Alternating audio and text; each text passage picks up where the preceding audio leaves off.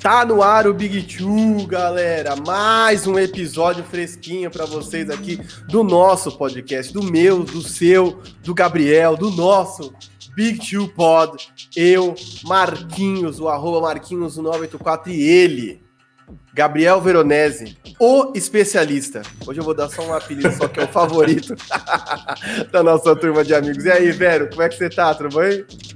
E aí, mano, tudo certo com você? É, adentrando mais uma madrugada, aí o pessoal brincou muito na última live que a gente adentrava a madrugada, mais uma adentrando, eu após jantar de família, vocês que costumam me ver de camiseta da Nike, coisas batidas surradas, hoje de camisa flanelada aqui, valorizem aqui nosso trabalho, é, para falar dessa, dessa coisa dinâmica que tá o playoff, a gente tem que falar voando, porque se a gente acaba de falar demora muito, já começou outra coisa, já começou outro jogo. Exato, tá pegando fogo, bicho, como diria o Faustão. então vamos no pique aqui, porque tem muito jogo, muita coisa, muita coisa legal acontecendo, algumas surpresas realmente importantes. Então bora, velho, bora falar das séries e bora começar pelo leste? Vamos falar de Philadelphia 76ers e Washington Wizards, lembrando que Estamos gravando é, hoje, é, quarta para quinta, meia-noite. Ainda está rolando Utah Jazz e é, Memphis Grizzlies. Então nós vamos falar dos jogos de hoje, quarta, os jogos de quinta e os jogos de sexta. Então, se você começou a ouvir agora, não se preocupe. Até sexta dá para ouvir numa boa, até sexta-noite dá para ouvir e estar bem informado, beleza? Então vamos lá. Sixers e Wizards. O que temos para falar sobre esse 2 a 0 recém-aberto, Vero? É um resultado nada surpreendente, né? A gente que empolgou muitas vezes com os Wizards, né? Acho que todo mundo empolgou um pouco com os Wizards é, na, na, reta final de temporada deles. A gente sabia que o Philadelphia, o Wizards não era pago para o Philadelphia 76ers, né? Um time muito mais completo. É, a gente brinca muito, ah, não tem um remédio para tal jogador, não tem como se fosse fácil, né? Como se fosse no mercado e comprasse. Bom, quero um marcador para Embiid, não é assim que funciona. Mas se tem alguém que não tem, é o Philadelphia, né? Por mais que você goste muito da evolução do Daniel Gafford, Robin Lopes, Alex Lane, sei lá. Mas não tem como você parar o Joel Embiid. Então, eu acho que é um caminho natural é, é, é, é esse 2 a 0 Duvido muito que o Wizards consiga beliscar um joguinho. É, eu falei na nossa live dessa semana que eu acho que o Boston talvez belisque um joguinho que é o jogo, jogo da honra, para não ser a varrida 4 a 0 Eu acho que os líderes não têm nem força para isso. É... E vamos ficar de olho no Russell Westbrook também, né? Exato, né, cara? Essa é a parte triste do jogo. Abri aqui até para poder falar alguns números.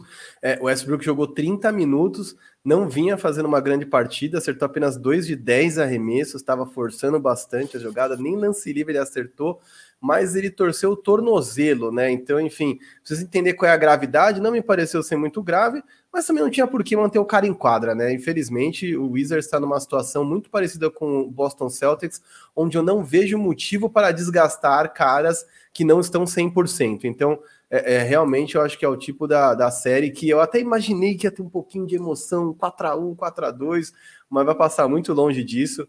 É, enfim, hoje nem o Raulzinho jogou tão bem assim. É, pelo, pelo 76ers, quatro caras, cinco caras entregaram mais de 10 pontos, incluindo dois que entregaram mais de 20. Então, assim, eu acho que como o Sixers, como um todo, é um time muito mais forte, e isso deve se provar ao longo do tempo, né, Vero? Muitas vezes um time muito melhor que o outro se nivela por baixo em determinado momento, né? O primeiro jogo do Embiid não foi lá essas coisas, sofreram um pouco dentro do garrafão, mas a ordem natural das coisas é a do basquete, né? 90% das vezes o, melhor time se sobressai, né? Não tem o gol aos 48 minutos no basquete, embora se você conseguir manter o jogo parelho, pode até ter a bola nos últimos segundos, mas é mais difícil para um time ruim chegar nos minutos finais é, com o jogo emparelhado. E eu acho que é isso, né, velho? Eu acho que o Sixers se encaminha para um 4 a 0 tranquilo, né?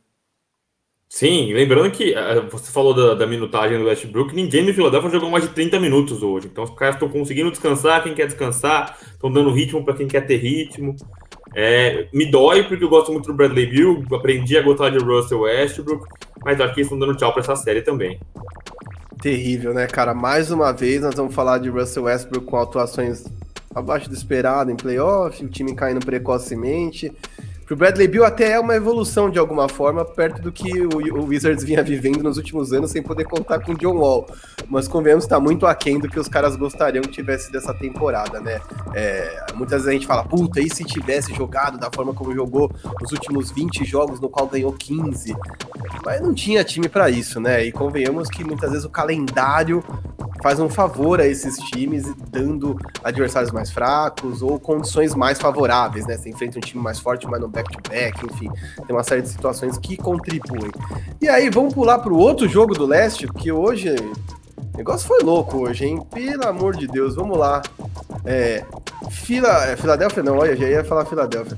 New York Knicks e Atlanta Hawks. O Knicks empata esta série é, e evita que Trae Young se torne um vilão ainda maior, né? Hoje os caras estavam gritando fuck Trae Young, tipo, meu Deus, a coisa tá saindo do, do esquadro, né? Aliás, vale lembrar, antes de eu entrar em Knicks e Atlanta, né? Porque, enfim, eu tô brincando com essa coisa da catimba, a torcida gritando contra. Que palhaçada, que patifaria o torcedor que jogou pipoca no, no Westbrook saindo de quadra. Espero que isso seja punido. É, eu sei que no Brasil a gente tá acostumado com coisas muito piores, com o Romário subindo na arquibancada para bater em torcedor, mas de verdade a NBA não é lugar desse tipo de coisa e que bom que esse cara foi localizado, apontado pelos próprios torcedores do Sixers e colocado para fora. Hoje o Knicks zoou, brincou, foram de cabeça de, de ave, já que o Trae Young morre de medo de pássaros, é, mas é, para mim o mais importante de hoje foi Derrick Rose salvando o Julius Randle. Foi isso mesmo que aconteceu? Sim, e eu, enquanto almoçava com a, jantava com a família, era um olho na pizza, o outro olho ali no Nicão. É, eu, fazendo jus ali meus palpites, né? Todo mundo que tá vencendo e venceu nessa, nesse, no dia de hoje é, foi, foram de acordo com os meus palpites. Aliás, uma provocação a você que no Twitter ali tava o senhor Leonardo Sasso e João Gonzalez te criticando pelos seus palpites no, no Twitter. É, mas eu acho que o time do Knicks é mais time do que o Atlanta Hawks, né? Eu acho que é um time mais bem treinado. É, eu, um dos membros ali, co-fundador do fã-clube de Nate McMillan nos Hawks, é, mas eu acho que o Knicks é um time mais, mais, mais ajustado, mais azeitado, um time que defende muito. E tem uma, uma coisa que eu gosto muito de observar na NBA, que é a questão anímica, né? Os caras estão empolgados com tudo. É, os caras não suportam perder, eu acho uma coisa muito incrível. É, gostei muito do vilão Trey Young, eu confesso que eu gostei. Eu não sou o maior fã, o maior defensor de Trey Young, mas puta que delicioso que é. E, e, aí, nada contra os Knicks, eu gosto do time do Knicks, gosto muito do, do Julius Randle, do Thibodeau, sou um grande defensor. Mas a gente vive para isso, né? A gente gosta desses personagens, que saudade que eu tava disso, cara. Pô, é, eu tava assistindo aqui com a, com a Luana, minha namorada, a gente assistindo o jogo. Ela, nossa, olha o ginásio lotado, lotado. Falei, pô, os caras lá lotado, gritando, a gente aqui trancado em casa, ainda nesse desespero. Pelo amor de Deus, vacina nós. Mas é isso, cara. Que saudade desse clima de playoff, essa gritaria e o pessoal amassando ali o Triangle. Até acho que foi um pouco. É, os caras pegaram no pé do Triangle de forma desnecessária. Mas, cara, é, é, é achei maravilhoso e os Knicks responderam hoje, né? No final do jogo, o pessoal é, debruçado ali na grade para é, verbalizar ali o xingamento no Trae Young. É, eu, é, eu, confesso que eu estava com saudade desse clima hostil da NBA. E Derrick Rose fazendo o que ele faz, né, cara? Derrick Rose é isso. E, e, que bom, a gente gostou muito de ver o Derrick Rose fazendo 50 pontos no Timberwolves, mas é bom ver o cara sendo relevante num ambiente relevante, né? Exato. Exato. Exato. Eu fiz mais também, porque hoje o Randle, enfim, ganhou o MIP ontem, né? O filhinho foi treinar, foi entregar, eu fiquei super emocionado ali de ver o filho dele entregando para ele, de trancinhas como pai. Mas o Julius Randle não jogou nada hoje. Né? Mesmo quando o jogo tava uma noite para esquecer, o Atlanta abusou das dobras e parou o Julius Randle. Então, é, eu tô bem preocupado com essa sequência aí, porque acho que hoje o Knicks sobreviveu mas até quando vai sobreviver, né? Bem fora. É, eu acho que ainda eles têm, como a gente falou muito das, das opções, eles têm armas diferentes, né? Então, acho que quando não é o Derrick Rose, às vezes tem um Alec Burks, às vezes tem um RJ Barrett, que é um cara que eu sou bem crítico, mas é um cara que consegue entregar seus 15, 20 pontinhos numa noite. Então, eu tenho gostado das armas que eles têm entregado, entendeu? Eu acho que não fica uma coisa muito sobrecarregada num jogador só. Eu acho que eles têm tido opções aí e eu tenho gostado de como eles têm é, respondido. O próprio Red Bull, que é um cara que divagou ali na, na liga, né? Um cara que se ganou ali pela liga e no, nos, nos Knicks tem se encontrado. Tô muito ansioso, cara. Acho que tem muitas séries que a gente meio que entregou os pontos já, né? Como do, do Boston Celtics e Nets, o, Wizards e, e, e 76ers. Eu acho que essa é uma série que é aquela que eu marco no calendário ali para, pô, esse jogo aqui eu tenho que ver. Esse jogo aqui, é, mesmo não sendo do meu time, eu abro ali o, o, o, o app, o placarzinho para ficar vendo como tá o jogo. Não, total, cara, total. E eu acho que aproveitando de uma série que talvez esteja voltando a ter vida aí, já tá um pouco mais para frente que de Knicks e Atlanta Hawks, que hoje ficou um a um, dois jogos. É, a gente tá vendo que o Jazz tá batendo o Memphis Grizzlies até agora, né? Enfim, tá, vai ficar 2 a 1 um essa série, provavelmente, se esse resultado se confirmar. Eu acho que a volta do Donovan Mitchell foi essencial Primeiro quarto ele meteu quatro ei, bolas três. Ei, ei, ei, vai ficar um a um, você tá atropelando as coisas aí. Ô, oh, meu Deus do céu, viajei, bicho. Calma aí, volta, volta. eu já tô querendo que o Utah vire, vire a série já. Não, não, não, não, não. Eu quero o melhor de sete, pelo amor de Deus. Calma aí que eu me antecipei aqui, galera. Travou a tela aqui, eu já falei, fiquei tenso com a tela travada e me, me, me, me enganei. Me perdoe. Enfim, um a um. É, e eu acho que, enfim, não retiro nada do que eu disse. Acho que vai tacar fogo nessa série.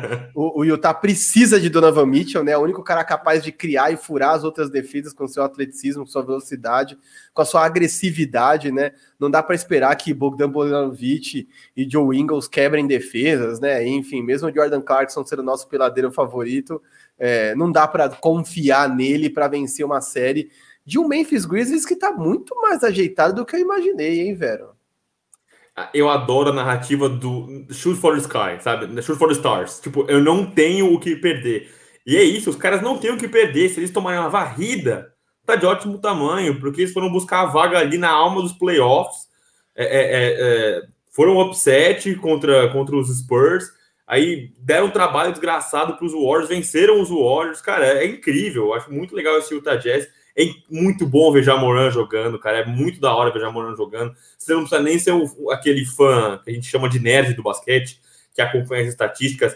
É, o Jamoran é o tipo de cara que qualquer público de NBA consegue gostar de ver o cara jogar. Um cara explosivo, um cara divertido.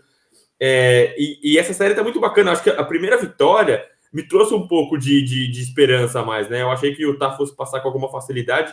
E aí não quer dizer que eu tô torcendo pelo Memphis. Mas eu queria uma série mais bacana, né? Eu queria uma série mais enjoada. E, e aí os caras perderam, né? O Utah perdeu, e aí você gosta muito dessa analogia, né? O Donovan Mitchell veio pica pro Shell, cara. O cara veio mordendo. Era 10, tava 10 a 10 no primeiro tempo. Ele tava vibrando, trash talking, dando risada. E, pô, o cara veio mordido. O cara veio com vontade de lamber a quadra. Eu acho isso muito da hora. Acho muito da hora. Essa série tá muito legal. É, e é, o que a gente tava falando, né? Eu acho que tem pouquíssimo a perder o time do Memphis. É, eu acho que é o Jaça experimentando ali no ambiente de playoff. Você viu o Dylan Brooks com uma evolução muito grande desse ano, né? Se tornando um cara bastante consistente, especialmente nos playoffs. É, e, e eu acho que quando os caras vão com pouco ou nada a perder, eles têm tudo para dar muito mais trabalho. Exato, exato. O Dylan Brooks, toda vez que ele não acha que ele é Michael Jordan, ele brilha, velho. Enquanto ele for ali na humildade, aproveitando o seu momento, porque naturalmente a gente percebe isso, né? É, é, é possível observar isso nos times. Naturalmente, quando um cara tá pegando fogo, tá metendo bola, tá imprimindo um ritmo legal, o jogo vai mudando para ele, né? O time entende que aquele cara precisa receber mais bolas, né? O cara não precisa meter um herói, né? Eu acho que o Memphis Grizzlies é um time que ele se fortalece pelo coletivo, né? Tanto na defesa, na qual todos os caras atuam para compensar a, a, o Jamoran, né? Que não é exatamente até pelo físico um grande defensor, quanto no ataque, né? Quando ele não necessariamente é o único cara que consegue meter bola, né? Ele é o highlight humano, com certeza no top 10 você só vai ver Jamoran, mas você não tá vendo. Mas se você só ver top 10, você vai perder um Jonas Valanciunas jogando muito e sendo um cara totalmente subestimado, contra o melhor defensor da temporada, né? Porque, enfim, o Rudy Gobert deve ganhar esse prêmio. Então, se você aí é a favor de Ben Simmons ou de outro cara, prepare-se para se conformar. O Rudy Gobert deve sim ficar com o melhor defensor do ano. É, e insider, insider, Marquinho Insider. já sou igual o Chance Charania aqui, já entregando. É, eu vou me surpreender muito se ele não ficar com esse prêmio. Porque eu acho que eles levam muito em conta o quanto ele acrescenta de vitórias no time, e isso aí é incontestável, ele realmente é um cara importante dentro dessa estatística de win share que eles falam.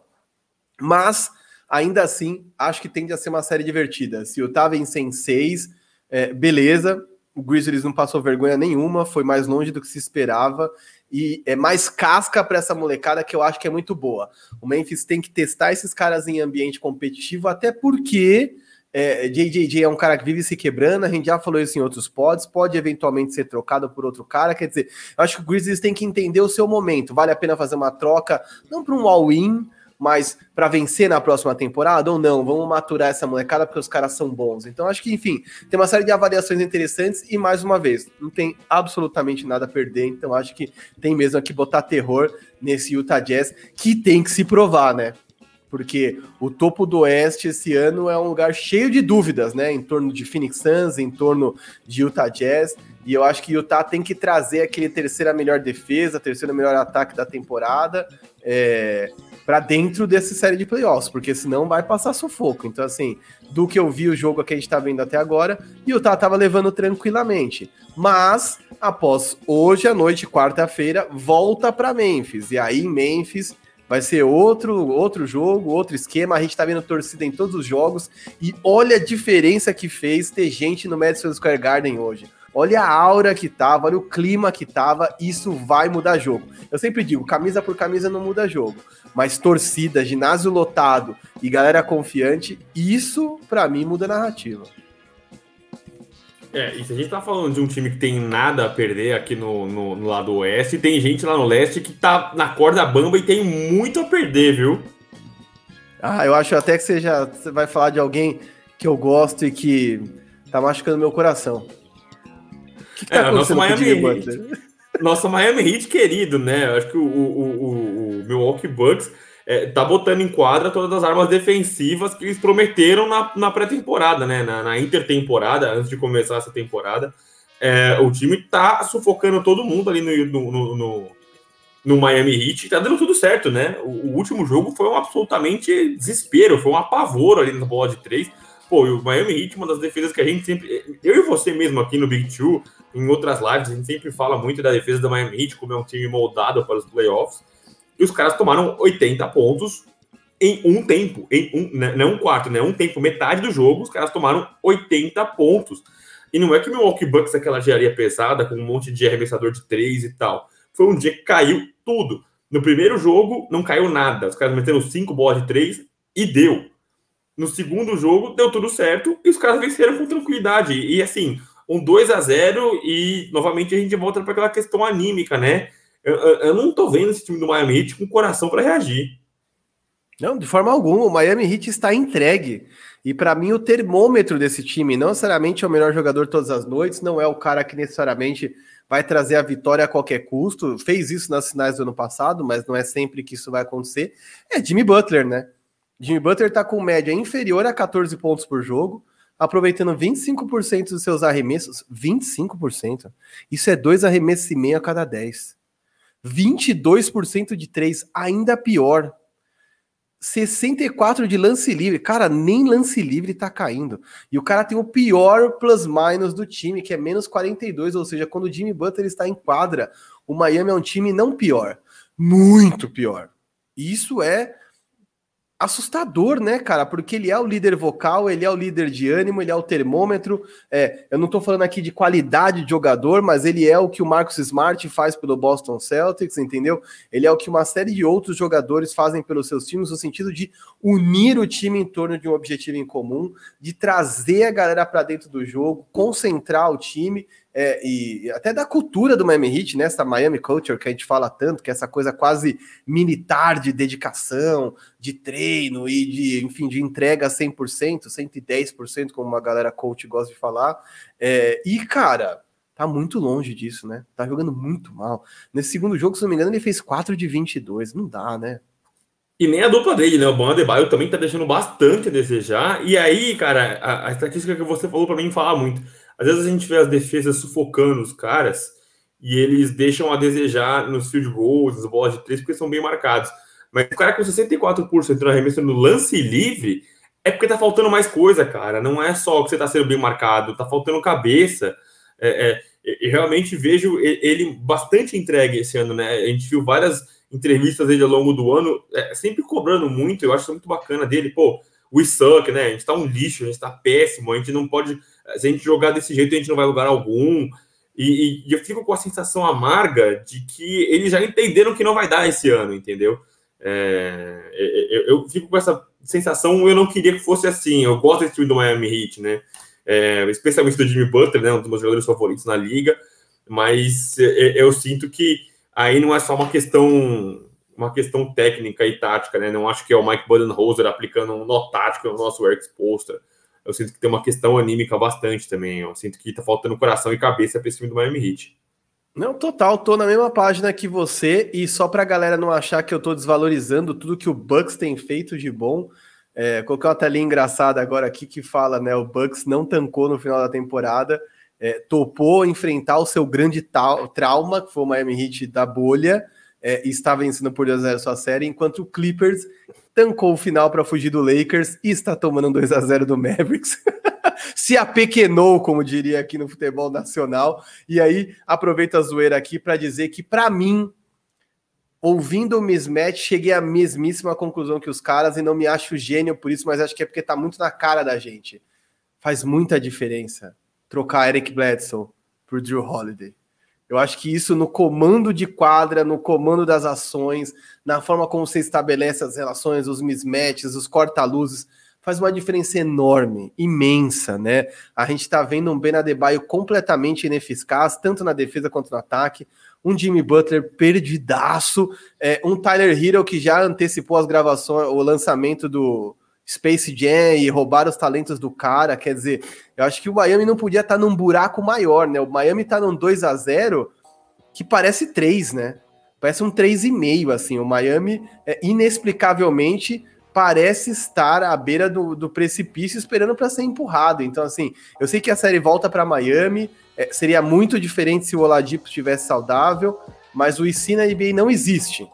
E em termos de ânimo, é, em termos de entrega, eu não sei que mágica Eric Spoelstra vai ser capaz de fazer, mas se tomar o 3 a 0 principalmente se não ganhar o primeiro jogo, né? Porque pode até perder o segundo em Miami e voltar para Milwaukee 3 a 1 Mas se perder o terceiro jogo, para mim, é varrida. E que dureza vai ser essa varrida, né? Que Nossa. coisa triste é você ver o time de tanto coração no ano passado, um time que é, ficou marcado por aquela imagem do Jimmy Butler se apoiando na placa de publicidade e tomar uma varrida do Milwaukee Bucks, que eu já falei também antes que eu gosto muito de como eles cresceram longe do holofotes, né? Eu gosto como a distância dos holofotes faz bem para alguns times. E eu vou quebrar nosso protocolo aqui de, de roteiro que a gente monta aqui em nossas telas, e já que você jogou a tela ali, eu vou falar bastante de holofotes aqui. Se tem um time que ficou longe do holofotes e ainda assim não aprendeu porcaria nenhuma, é esse time que estava aí na telinha até agora, que fugiu aí de gente ali, fugiu de Lakers, fugiu de Portland Trail Blazers para pegar o Dallas Mavericks e está tomando uma senhora sapatada do Dallas Mavericks. É, é, é o Pop Clippers, é o, os pipoqueiros de Los Angeles, né? O, o, é, é, eu, geralmente eu gosto da, da narrativa de tem dois times na cidade e aí um fica na sombra do outro. Eu gosto quando o, time que fica na sombra cresce e sobrepõe. Mas os caras têm tudo para fazer isso e não conseguem fazer isso. Terrível, né, cara? Hoje eu participei, hoje, quarta-feira, durante a manhã, participei do resumão é, NBA com o Diego Silver. Tivemos uma audiência super legal hoje. E eu falei várias coisas que eu acho do Clippers. E assim, é uma vergonha. De verdade, é uma vergonha. O Paul George fez 17 pontos sem nenhuma bola de três no primeiro tempo, carregou. É, o Kawhi virou o primeiro tempo com 30 pontos, terminou com 41 em apenas 21 arremessos. Quer dizer, é, é, falou-se muito sobre o, o Tailu ter falado antes do jogo, né? Vocês precisam agredir o garrafão. O time agrediu o garrafão, porque para variar o Paul George tá reclamando do ombro, mas para enterrar ele tá bem, enfim, eu nunca vou entender essa merda. Mas enfim, o cara atacaram o garrafão e se, e, e se mantiveram competitivos. Quer dizer, mudaram a filosofia, né? Pararam de precipitar no primeiro tempo. Mudaram a, a filosofia, pararam de precipitar arremesso, partiram para dentro, agrediram e perderam de 73 a 71 no primeiro tempo. Quer dizer, um time que tem dois dos melhores marcadores na NBA não é capaz de parar é, Tim Hardaway Jr., é, Dorian Finney-Smith, Jalen Brunson, Maxi Kleber. Quer dizer, eu não estou falando aqui de nenhum talento geracional, exceto Luca Doncic, que é um cara capaz de abrir buracos não só para si como para outros. Não estou menosprezando a capacidade do Luca Doncic de criar, mas quando você observa que ao longo do jogo, Porzingis, Tim Hardaway Jr. e Maxi Kleber somaram para 61 pontos e que o Dallas Mavericks aproveitou 52% das bolas de três contra um Clippers que se esquivou do Lakers, porque, é, enfim, achou que ia trilhar um caminho mais fácil até a final e tá tomando um 2 a 0 vergonhoso desse do Mavericks. Quer dizer, cara do céu. Porque aí, enfim, eu falei aqui da narrativa do primeiro tempo, mas a narrativa do segundo tempo é a de sempre. Quando chega no clutch time, começa aquela patifaria dos arremessos longos para dois, um monte de arremesso precipitado para três, e não conseguiram segurar a onda contra, da, contra Luca Doncic. A cobra que eles ajudaram a criar, né? Isso para mim é fantástico. Pisaram no tornozelo do cara no passado, provocaram, xingaram, YS Boy, e o YS Boy tá jantando os caras com farofa. É, o, no caso do Wilders Boy, pulou o muro, né? Foi pro outro Los Angeles, né? Mas é isso, né? A enterrada do Luca ali, que é uma enterrada bastante Kyle Anderson, né? Aquela enterrada em slow motion, uma enterrada bem lasanhuda dele, em cima do Marcus Morris. Na hora me veio na cabeça a cena do Marcus Morris pisando no tornozelo dele. E, cara, como é delicioso o esporte, né? Os caras tripudiando em cima dele. E quando ganhou o primeiro jogo, eu falei, bom, que bom que o Dallas conseguiu ganhar um joguinho lá mas agora o Clippers vai virar. E não, cara, os caras não conseguem virar, os caras não conseguem virar.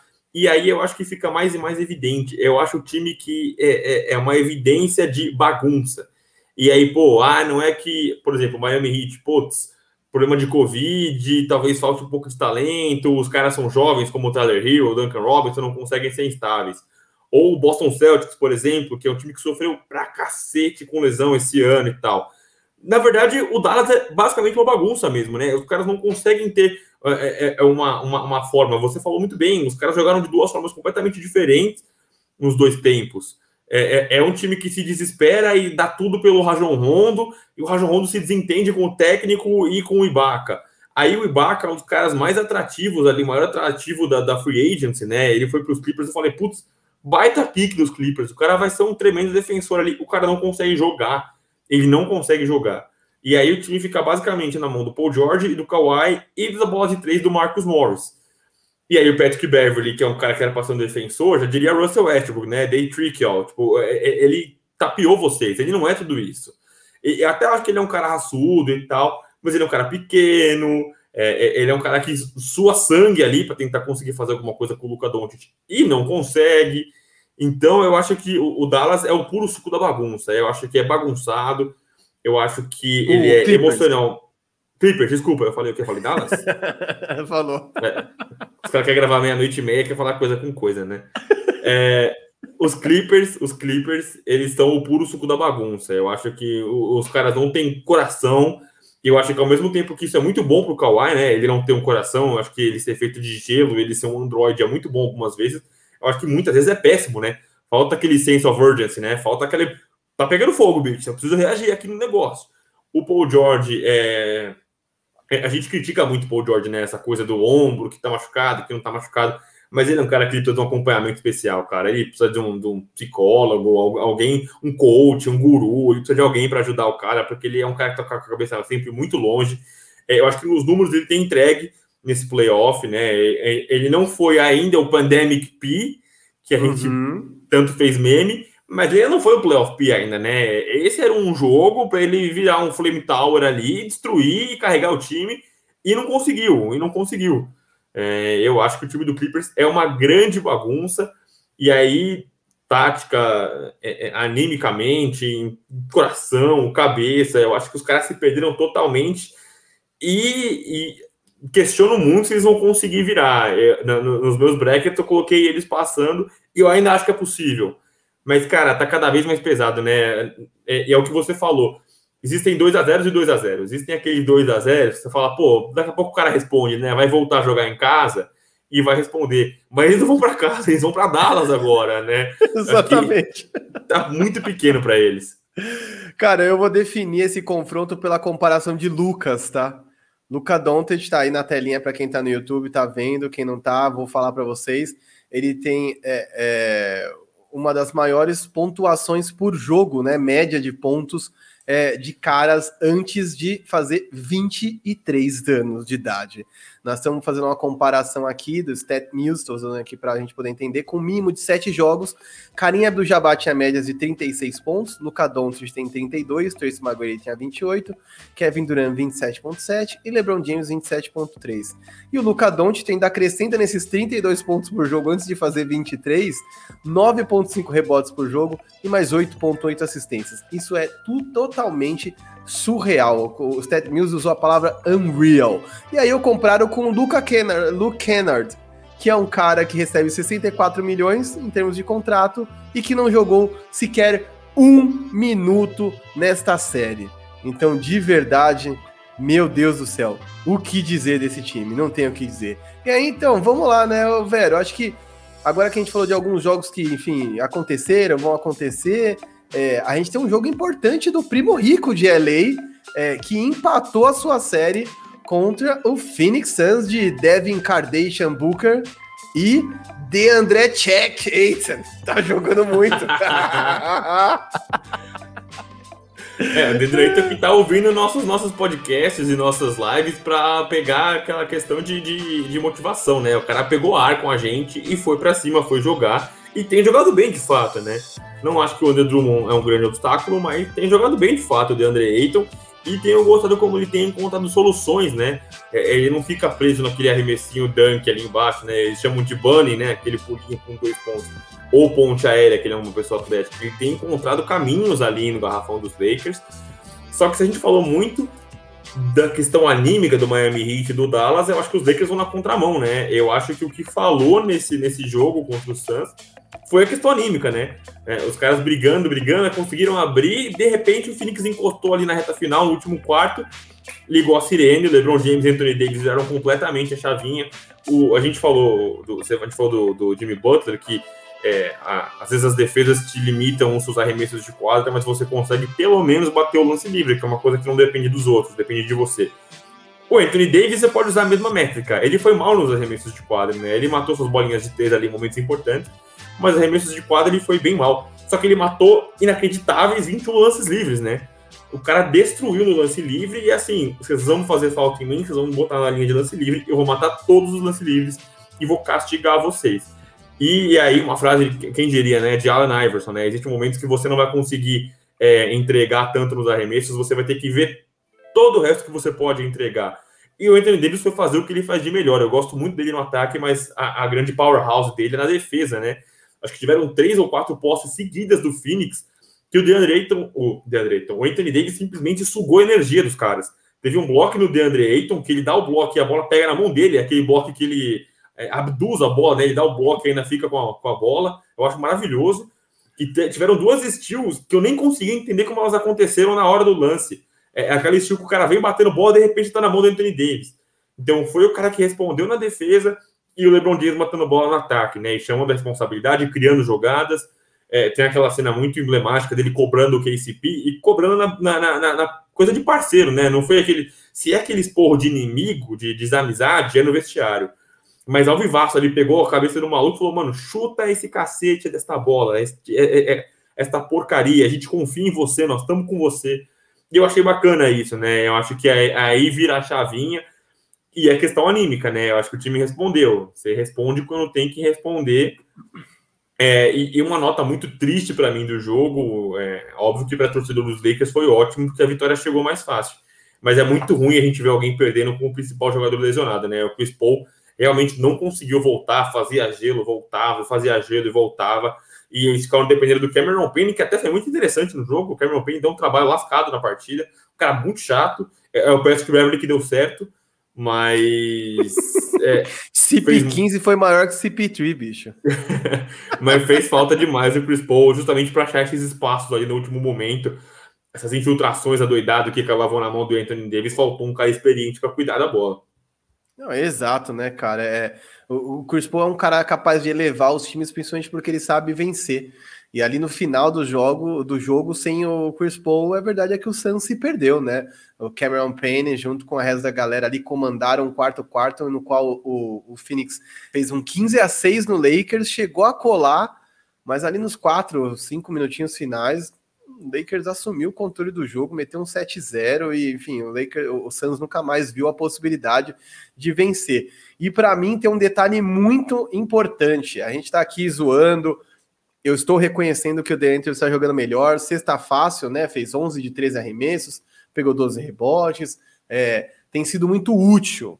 Mas, até certo ponto, eu entendo que o Frank Vogel está fazendo de propósito, tá? É, o, o Suns tem um dos melhores ataques da NBA a melhor conversão de arremessos em média da NBA, que é próximo dos 50%, é 49,8,9, alguma coisa desse tipo. E eu acho que até certo o Frank Vogel tá deixando, entre aspas, que o DeAndre Ayton brilhe lá dentro, porque ele está sufocando o perímetro desse time. Por que, que eu acho isso, velho? Devin Booker, que é fora da curva, e DeAndre Ayton juntos converteram 18 de 34 arremessos. 18 de 34. O resto do time fez 15 de 41, velho. É muito ruim, é muito pouco. E a gente sabe que não dá para vencer com um cara só. Vários times já usaram essa tática contra o Denver Nuggets, por exemplo, que é o próximo assunto que a gente tem aqui, é, deixando que o Jokic jogue é, e marcando o resto. Marca a linha de passe, é, pressiona o perímetro para não ter bola de três. E a gente sabe que esse Suns ele é muito completo e se torna um time muito melhor do que ele é sob o comando do, do Chris Paul, é, quando ele tem comando e quando os caras conseguem jogar. Se essa defesa do Lakers sufocar esse time, não vai adiantar o Devin Booker fazer 70 pontos. Ele não vai vencer esses jogos sozinhos. Então, eu realmente acredito que a gente tem sim que bater palma do Deandre Ayton, torcer para que ele siga sendo isso. Isso é basicamente o teto do Deandre Ayton para mim. É, mas que bom que ele atingiu esse nível num confronto tão difícil, né? Vamos lá, ele está encarando o Mark Gasol, está encarando o, Dan, o André Drummond, está encarando o Anthony Davis. Isso é um desafio real para um cara tão jovem. É, eu espero que ele se beneficie muito disso e perceba o potencial que ele tem. Eu não ia cobrar o Cameron Payne da mesma forma como eu cobro o DeAndre Ayton. Então, eu acho que é por isso que eu pistola, é por isso que eu usou e que bom que ele ouviu o Big Two Pod, como vocês estão ouvindo, e reagiu. E aí, bora falar do outro confronto do Oeste que a gente vai ver nos próximos dias e que eu acho que tem tudo para ser muito interessante, porque Denver Nuggets e Blazers estão empatados, velho. É isso, foram buscar, né? É, essa é uma série, como eu achei de outros, que ganha o primeiro jogo ali, é, como ganhou o Dallas, como ganhou o Memphis, que eu sinto que o outro time vem com a guarda um pouco baixa. E aí os times reagem, né? Esse Denver Nuggets tem sido a grata surpresa pra gente, né? Os caras têm conseguido superar e suprir a ausência do Jamal Murray muito por conta desse cara que tá na tela, para quem nos vê no YouTube, que quem, mesmo quem não tá vendo, sabe quem que é, né? É o Nicola Jokic, e, e, aí você usou ele de exemplo ali, como os times deixam ele jogar para sufocar o resto da equipe. Mas uma coisa é você deixar o DeAndre Ayton jogar o jogo inteiro, outra coisa é você deixar o Nicole Jokic jogar o jogo inteiro. O Nicole Jokic tem o jogo feio mais bonito da história, né? O cara que parece que vai tombar a qualquer momento, vai desmontar ali o Megazord. E não, o cara vai tudo dando certo e ele encontra os outros. É, e, e, é muito maluco o Jokic, né? Eu gosto muito como ele é um floor general, né? Como ele é o que é o Chris Paul, esse cara que comanda a equipe. Mas sem ser muito vocal, né? O, o, Chris Paul, você vê ele orientando muito e puxa um e fala outro. Eu tenho a impressão que o Jokic é muito esse líder técnico, né? E, e, e eu acho que ele é, é, Tem gente que usa a palavra catalisador, né? Ele, é, pra mim, ele é um entrosador de equipe, né? Aquela engrenagem que faz todo mundo fluir. E, e, eu gosto muito de ver o Nicola Jokic jogar como tem jogado, né? Vou, vou, vou, assumir seu papel dessa vez e trazer a tela, que é a média de 30, 36 pontos por jogo na série, chutando 61,7. 36 pontos por jogo já é uma coisa assustadora. Agora, 61,7 para um cara que mata a bola de três, um cara que chuta de fora, um cara que dá mid-range. Uma coisa é Dwight Howard e DeAndre Jordan fazerem esse 61%. Agora, o Nicola Jokic, que é um cara que inventa arremessos, é uma coisa assombrosa de você ver acontecer. E nem o Portland Trail Blazers, que para mim esse ano com um time bom, um time recheado, nem com as bolas de três de Damian Lillard do logo, de fato, que, né, que ele já começou com essa, essa palhaçada nos playoffs, nem assim tá conseguindo fazer frente pro, pro Denver Nuggets, que eu acho que tomou conta da série nesse momento. Exato, eu também acho que é um momento importante. É, não dá para o Nurkic ficar pendurado de falta, não existe isso. Ele é um diferencial tremendo para esse é, para esse Blazers, tanto no ataque quanto na defesa, principalmente na defesa. O Blazers é o time que defende muito mal. A gente falou isso em vários episódios do Big Two Pod. A gente comparou momentos de, de Blazer e Memphis, Blazers e Memphis, para poder dizer o quão deficitário é esse time do Blazers na defesa, o quanto a gente achava que o Terry Stotts já está fazendo hora extra por lá. É, e eu acho que essa vitória do Nuggets pode sim ser é, apenas o princípio, né? O Nuggets que vai jogar de novo, agora vai jogar é, em Portland, né? Não estou viajando agora, né? Desculpem, me perdoem pelo horário que a gente está gravando aqui. Pensei que já estava 2 a 1 um para o Utah Jazz, mas é, esse Denver vai, vai a Portland com totais chances de beliscar pelo menos um jogo, recuperar é, o mando de quadra, se não fazer um 3 a 1 fora. Eu, eu realmente acredito que o, o, Denver possa fazer isso, tá, Vero? É, eu realmente não acho é, que o Blazers tem o que é possível para parar esse Denver Nuggets, porque foi um jogo excelente esse jogo 2 de Damian Lillard e de CJ McCollum, e ainda assim eles não foram capazes de vencer. Então, assim, você tem que depender de uma série de fatores para esse Blazers vencer e avançar, e eu não acho que eles tenham o que é necessário. Eu acho que, mais uma vez, vai morrer na praia e precisa se tomar uma atitude em relação a Terry Stotts urgentemente, é, porque não dá é, para ficar com um cara que, enfim, privilegia tanto ataque num time que não é o Golden State Warriors, não é o Brooklyn Nets do auge, entendeu? É, a gente sabe que alguns times, por movimentação ou por inteligência, vão conseguir trazer um nível absurdo de talento. Não é o caso do Blazers, velho. O Blazers tem bons jogadores que juntos em boas noites podem fazer coisas fantásticas. Mas não é o Brooklyn Nets, não é Harden, Kyrie, KD que tá lá, não é KD, Clay Thompson e Stephen Curry. Então, de verdade, é jogar um pouquinho de defesa, talvez aí ajudar. não é o que eles fazem. E eu acho que esse Denver tem uma narrativa bem bacana em torno dele. O Jokic deve ser o MVP e tá sobrevivendo sem Jamal Murray. Então, é, eu realmente espero que o Jokic consiga continuar abrindo um buraco na defesa de, do Blazers, não só para si próprio, não só para meter 36 pontos, mas para seguir dando assistências e contribuindo para que os outros caras possam florescer também. É isso, eu acho que é, se seguir o fluxo orgânico das coisas, né? O Blazers tem tudo para virar essa série é, e fechar essa série é, sem nenhum tipo de, de, de, obstáculo. Quero aproveitar essa sugestão aí. Temos Antônio Contes, Nenine Zidane sem emprego. Portland Trail Blazers, abra o olho. Acho que faz muito sentido isso, velho. Faz muito sentido. Então vamos lá, só uma revisão. Hoje é quarta-feira, quarta para quinta, uma hora da manhã. É, Utah e Memphis. Utah tá encaminhando um empate, um empate na série, vai ficar um a um. É, Clippers e Dallas tá 2 a 0 voltando para Dallas é, Denver e Portland 1 a 1 indo para Portland, é, Phoenix Suns e Lakers 1 a 1 voltando para LA. É, do outro lado, nós temos um Philadelphia que abriu um 2 a 0 tranquilo e deve fazer um 3 a 0 mesmo fora de casa, lá em Washington. É, Knicks e Atlanta, uma série que está dando muito gosto de ver pela batalha 1 a 1 vão a caminho de Atlanta e tudo pode acontecer de verdade. Se Trae Young pegar fogo em Atlanta, as coisas vão se complicar para o Knicks, que hoje teve muita dificuldade de lidar com a dupla marcação em cima do Randall é, e com a marcação nas linhas de passe, principalmente. Ele não criou nem para ele, nem para ninguém. É, Milwaukee Bucks Miami, uma série que me surpreendeu demais. E para mim, o Milwaukee se encaminha para um 3 a 0 em Miami.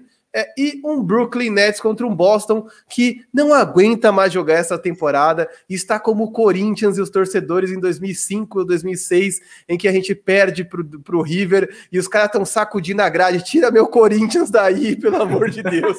e eu acho que o torcedor do Celtics está no mesmo clima, pelo amor de Deus, tira o meu Celtics daí.